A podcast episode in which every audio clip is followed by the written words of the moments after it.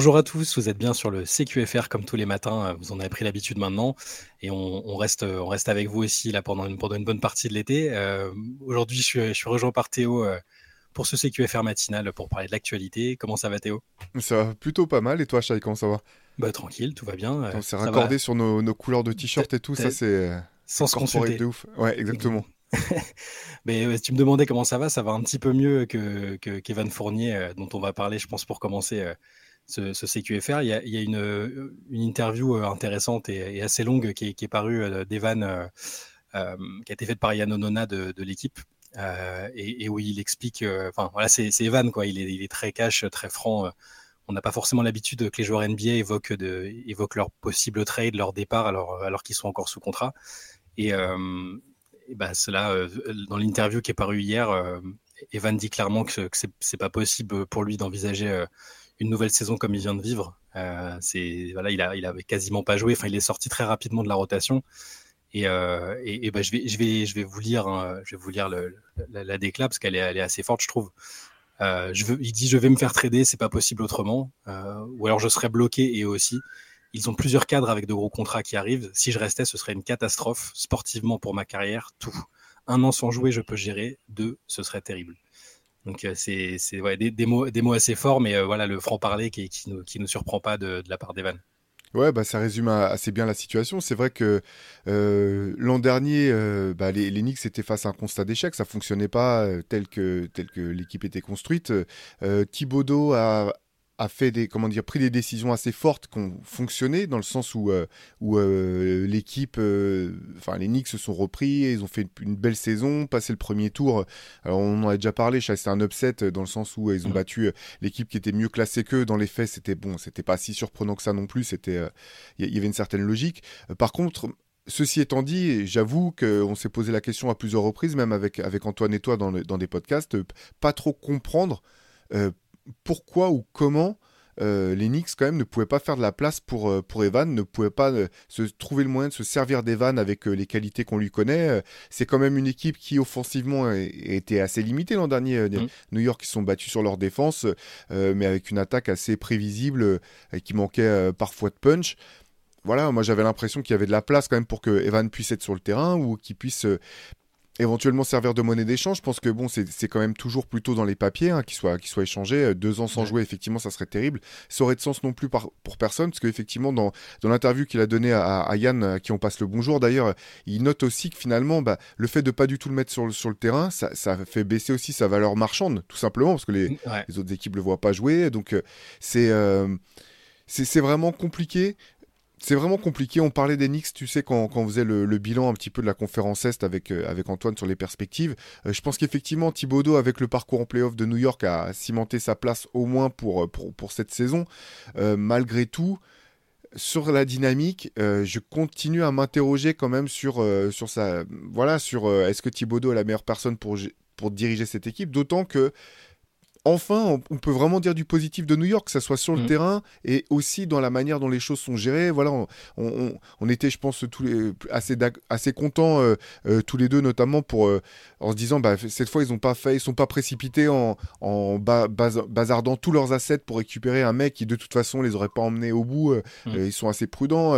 voilà, à un moment, on parlait de rumeurs sur Carl Anthony Towns ou sur même Donovan Mitchell l'an dernier. manifestement, New York s'est dit, bon, bah, ça sera pas les les joueurs qui nous feront passer le cap qu'on attend. Euh, du coup, on va garder nos assets. Donc voilà, je trouverais ça. C'est euh, frustrant, quoi. Je comprends la, frustration de d'Evan euh, à 2000%.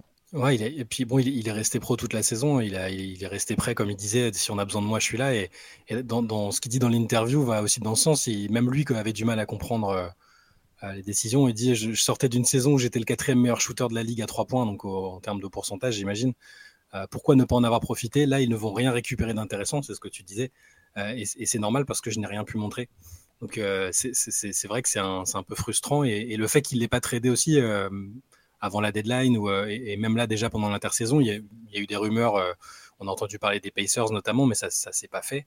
là, là, la rumeur qui revient, bah, Yann l'a interrogé là-dessus aussi, hein, il lui a parlé de San Antonio, forcément on fait le lien, un Français pour épauler Wembanyama, enfin c'est forcément dans, l'idée, c'est plutôt un beau tableau. Euh, et, dans cette interview toujours, il dit que ce serait évidemment un plaisir, un honneur de, jouer à San Antonio avec, avec Victor, avec Pop, et aussi dans l'optique des JO pour, créer quelque chose avec, Victor.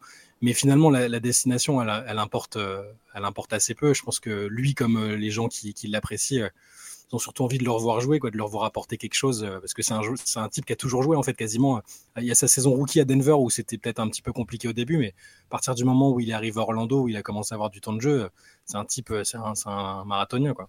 Mais même, même à Denver, en fait, tu fais bien le souligner, parce qu'en fait, euh, il faut se rappeler qu'au moment où il est drafté, euh, les Nuggets avaient dans l'idée de, de, faire du, ce qu'on appelle du draft and stash, c'est-à-dire le, le, drafter, mais le laisser mm. en Europe le temps que ça guérisse. Et c'est lui qui a un peu fait le forcing en disant non, moi je suis prêt, je veux venir jouer, je veux jouer. Et finalement, il a même rookie, il a déjà joué. Ce qui est assez incompréhensible pour moi, en tout cas, du côté entre, entre Evan et Lennox, c'est que finalement, euh, tu parlais, tu sais, de, de, son pourcentage de tir à 3 points, le fait qu'il était quatrième meilleur quatrième meilleur euh, shooter à trois points de la ligue euh, un an auparavant, c'est qu'en plus il a complètement changé son jeu pour les Knicks en fait. Quand il est arrivé, mm. c'était pas du tout son. Enfin voilà, Evan on le connaît depuis le début, euh, c'était pas forcément même sa marque de fabrique. à Orlando, il avait beaucoup plus le ballon en main, il créait un peu sur pick and roll, il attaquait le cercle. Aux Knicks, ils lui ont demandé de se mettre derrière la ligne en gros et d'artiller. Euh, ça lui a demandé une certaine adaptation et derrière il a montré qu'il était capable de s'adapter. Donc vraiment moi ce que je comprends pas à New York, c'est on a un joueur qui est dans son prime en termes de athlétique, euh, qui est un fort attaquant. Euh, on peut penser de ce qu'on veut de sa, de, sa défense. je pense pas que ce soit un, défenseur catastrophique. Bien sûr que sa défense n'est pas au niveau de son, son niveau offensif, mais c'est un attaquant. voilà, c'est un joueur qui a prouvé qu'il était un bon attaquant NBA, qui a prouvé qu'il pouvait s'adapter à des plans de jeu. Je comprends pas quand même qu'il n'ait pas été euh, utilisé plus que ça. Et dès le début de la saison, tu sais, quand ils étaient alignés, lui et Kemba Walker dans, le 5 majeur, on se l'était dit direct, défensivement, ça peut pas marcher en fait. Tu peux pas avoir une défense qui, tient le choc si tu as à la fois Kemba Walker et, euh, Evan Fournier dans le 5. C'était même pas une surprise. Tu, limite, tu, peux même pas en vouloir aux joueurs en fait. Tu, sais très bien que ça ne peut pas marcher. Donc moi j'ai l'impression qu'il a payé les. Finalement qu'on lui a fait payer.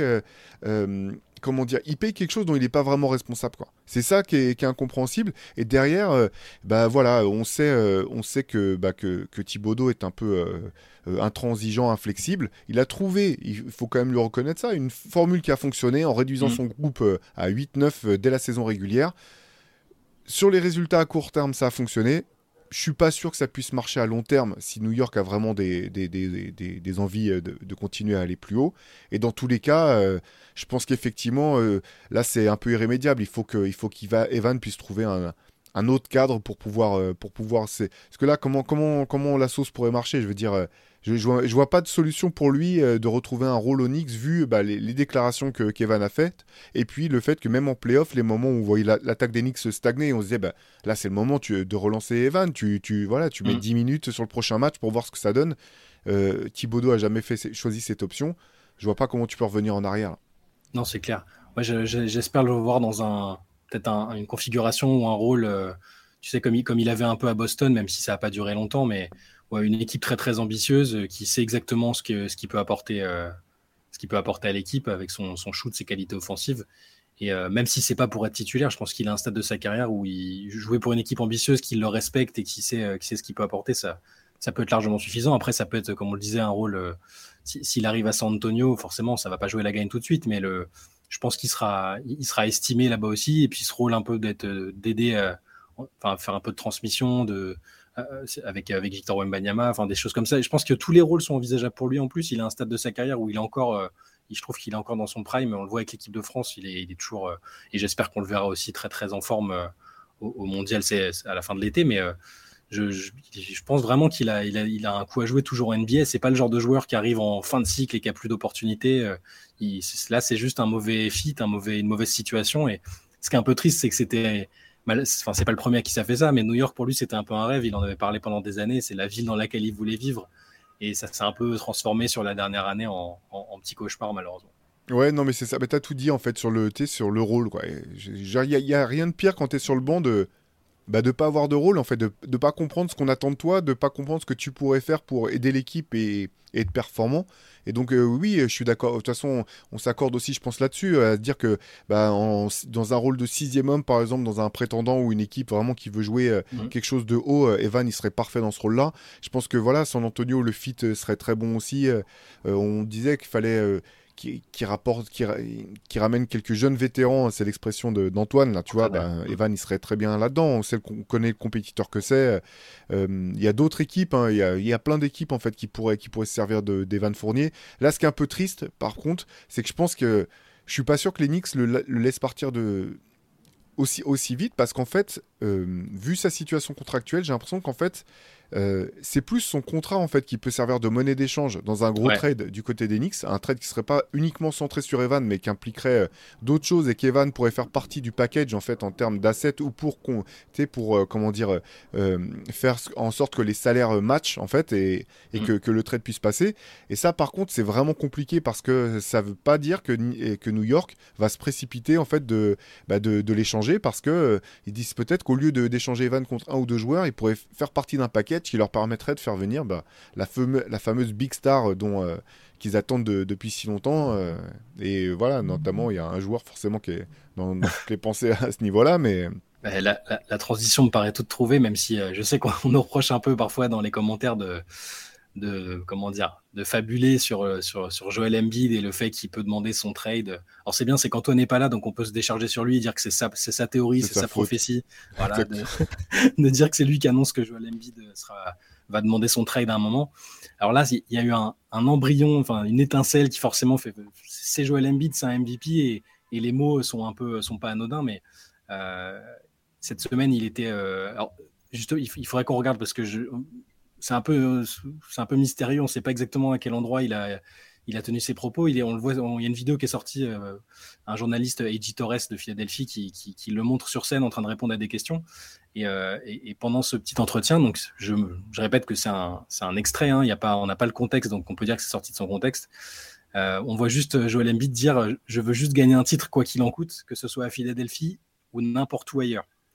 Donc le n'importe où ailleurs, je pense que ça a bien. je pense que Daryl Morey, la presse à Philadelphie, tout le monde a un peu euh, bondi du canapé. Euh, il ajoute je veux avoir la chance d'accomplir ça, de voir ce que ça fait de gagner un premier titre, puis d'essayer de revenir, d'en gagner un second. C'est pas facile et ça nécessite d'avoir de bonnes personnes autour de toi, etc. Donc on peut dire que c'est sorti d'un certain contexte, peut-être, mais dire il, parle suffisamment bien anglais pour que ce soit pas euh, totalement hasard et ça ressemble à un début de coup de, de coup de pression ou un début de une préparation de demande de trade si les choses ne vont pas bien. Je précise qu'il n'y a pas de demande de trade officielle, qu'il n'y a aucun insider euh, solide qui annonce que Joel Embiid demande son trade, mais euh, quand on connaît sa situation et tout ce qu'on a dit sur lui autour, est-ce que est-ce qui se passe à Philadelphie hein, avec le cas Arden qui est pas toujours pas réglé euh, Complètement. Voilà, on peut pas, voilà, on est obligé de, garder ça de côté et de se dire que c'est peut-être un, premier indice de ce qui va se passer prochainement.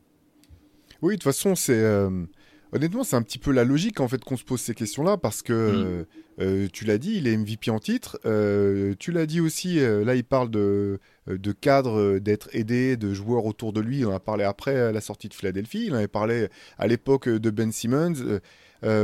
pour l'instant, quand même, enfin. Moi, j'aime beaucoup le joueur, hein, mais il faut reconnaître que dans ses déclarations au sujet des échecs de Philadelphie, il est, pour l'instant, il a toujours pointé du doigt euh, ce qu'il y avait autour de lui. Mm. J'ai pas le souvenir vraiment de l'entendre dire. Euh, euh, par exemple, alors ça peut être juste de l'image, mais dire bah, c'est moi le leader de l'équipe, c'est ma responsabilité, je dois faire mieux. on a, il y a d'autres joueurs qu'on a entendu dire ça, par exemple. Mm. Et donc là, tu es dans une situation où ils ont fait venir James Harden. Ça n'a pas, ça a pas marché dans le sens où ils sont, ils ont pas, voilà, ils ont toujours pas passé le, le deuxième tour des playoffs. James Harden demande son trade, donc maintenant il doit regarder en se disant mais ouais mais qui est-ce qui va venir pour euh, pour euh, pour m'épauler quoi? Si ça bouge pas, euh, Philadelphie a pas 50 manières de renforcer l'effectif à court terme, du moins avec quand on voit le type de joueur que Daryl Morey voudrait faire venir ou le type d'aide que, que Joel Embiid demande. Euh, c'est un peu, j'ai l'impression que c'est un peu, ça serait un peu la suite logique en fait, tout simplement. Et euh, mm. pour, euh, pour la connexion avec les Knicks, faut, faut rappeler que Leon Rose, donc l'actuel, alors je sais plus si son, son poste c'est président des opérations basketball ou. Ouais, il est président, c'est ça, il est président, ouais. C'est ça, exactement. Donc, ancien agent de joueur qui était l'agent de, de Joel Embiid, tout simplement. Et donc, on sait, voilà, dans, on connaît, on sait comment ce type de relations peuvent parfois favoriser des, des trades tout simplement ou, ou c'est pas tout, ça en fait on peut nous, nous, accuser de, de, détester les Sixers ce qui est pas du tout le cas ou d'être de faire d'avoir une lubie avec tout ça euh, peut-être, en tout cas, il y a quand même un certain nombre d'éléments qui te laissent penser que il y a, enfin, c'est qu'il y, a une vraie piste, il y a, il y a, vrai, il y a vraiment quelque chose potentiellement là-dessous, quoi. Ouais, ça dépendra évidemment des résultats des Sixers. J'imagine que si, si, Philadelphie commence très fort euh, avec ou sans James Harden ou avec un autre renfort, euh, qu'Embiid est encore sur des bases de MVP, peut-être qu'au début ça va calmer les choses, mais euh, voilà, on sait que la ligue est quand même très relevée et que c'est pas simple de, de, faire la course en tête même à l'est.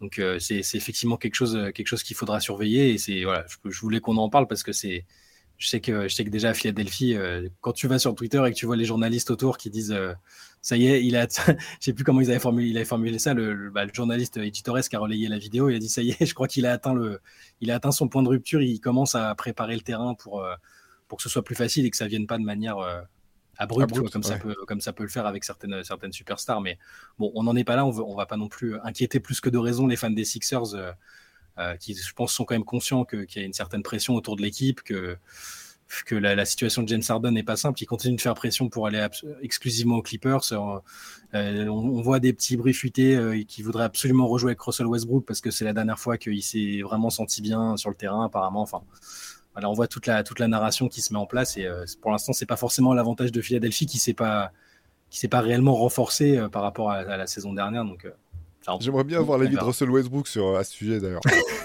Je suis pas sûr que les sentiments soient mutuellement partagés. quoi. C'est ça. Écoute, ça, ça, on verra bien. Euh, pour finir, un petit mot peut-être sur la, sur la Summer League. C'est le, dernier jour où on va en parler. Il y avait la, finale donc entre les deux équipes les mieux classées euh, avec le meilleur bilan de la Summer League, c'est-à-dire les Cleveland Cavaliers et les Houston Rockets.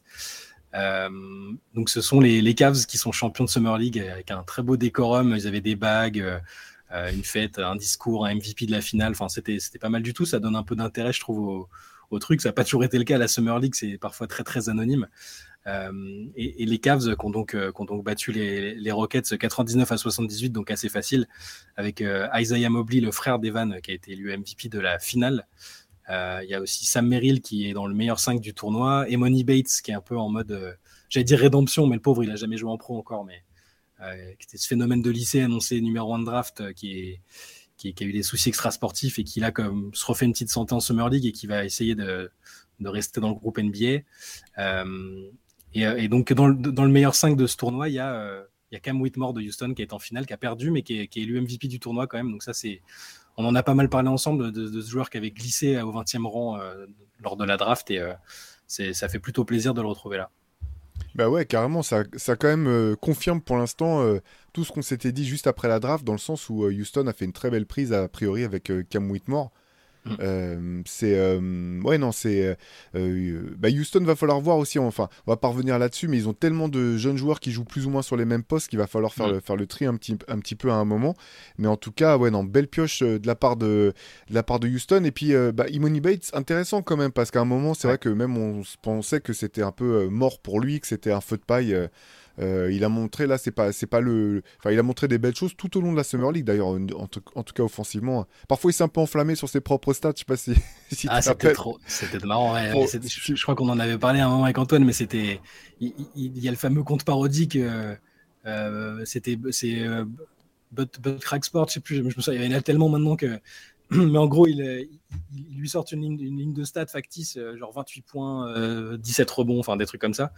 Et visiblement, il n'avait pas connaissance de ses propres stats et il l'a retweeté en mode Hey, regardez les gars, euh, je suis chaud quand même. C'était pas du tout ses stats sur le match en question. Et donc, c'est un profil de personne, c'est un, garçon qu'on a dit un peu torturé, des histoires euh, extra-sportives avec des flingues, euh, bon, un peu compliquées. Il a changé de fac, il est revenu dans le Michigan. Bon, en tout cas, il a, c'est un talent et un morphotype très particulier qui, qui, peut. C'est, le fameux type de pari high risk, high reward que, les, GM aiment bien. Là, il, a été pris tard dans le second tour, donc c'est pas un énorme risque, hein, mais c'est un joueur qu'on va suivre. Il peut apporter une espèce d'étincelle offensive euh, sur le banc, peut-être à Cleveland cette année. Euh, alors lui, lui n'est pas dans le, meilleur 5 de la compète. Il y a, euh, donc, comme je disais, Cam Whitmore qui est MVP, Sam Merrill des Cavs, bon, lui qui avait déjà goûté à la, à la NBA, George aussi qui a été pris au premier tour à Utah et qui, s'est blessé en fin de Summer League, mais qui, qui est dans le 5. Euh, Hunter Tyson, euh, aussi rookie des, Nuggets, et euh, Orlando Robinson, dont on parlait hier ou avant-hier, ah, je sais plus rapidement, de Miami, qui, je répète que c'est mon, mon pari, c'est qu'il sera dans la rotation cette année. Il, il a fait des cartons en Summer League où il était très très nettement au-dessus du niveau de, de la ligue. Voilà. Ouais, bah écoute, euh, non mais c'était, euh, mais c'est sympa quand même qu'ils aient fait, tu vois, la finale. euh, Ouais. alors ça peut sembler un peu absurde, tu dis c'est de la Summer League, en même temps, bon, je trouve que c'est c'est plutôt, c'est plutôt sympa aussi parce que certains de ces joueurs euh, finalement verront jamais vraiment un parquet Mm. NBA où euh, ils feront pas carrière. Ouais. C'est, euh, voilà, ça, ça, ça permet quand même de, de donner un peu plus d'enjeu et de piment à, à cette Summer League. Ouais, et Money Bates, il a, il a tweeté euh, Cleveland, this is for you, et c'est que le début, c'est un peu euh, hommage à LeBron. écoute, on- c'est tout le mal, c'est tout le mal qu'on lui souhaite. Euh, voilà, on va, on va en rester là pour aujourd'hui pour ce, pour ce CQFR. Merci Théo, merci à tous de continuer à nous- suivre. Ce soir, il y aura une late session à partir de 23h, donc euh, soyez avec nous euh, en, direct sur Twitch. Si vous n'avez pas encore, euh, encore pu euh, voir ou écouter le, podcast d'hier qu'on a fait avec Théo sur, euh, sur le cas Zion Williamson, euh, je vous le recommande, il est sur notre chaîne YouTube. Et, euh, en attendant demain matin, euh, je vous souhaite euh, une très bonne journée à tous. Salut à tous!